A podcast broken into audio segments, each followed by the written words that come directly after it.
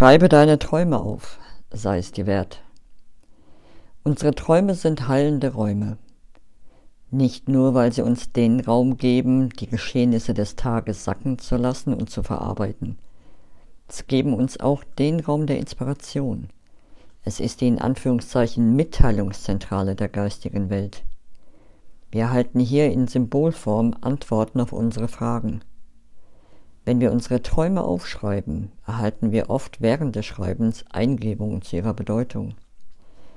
Lege ein Notizbuch neben dein Bett und schreibe den Traum direkt nach dem Erwachen hinein. Je mehr wir uns bewegen, desto mehr vergessen wir. Mögest du dich auf die Kommunikationsplattform Traum einlassen. Das wünsche ich dir.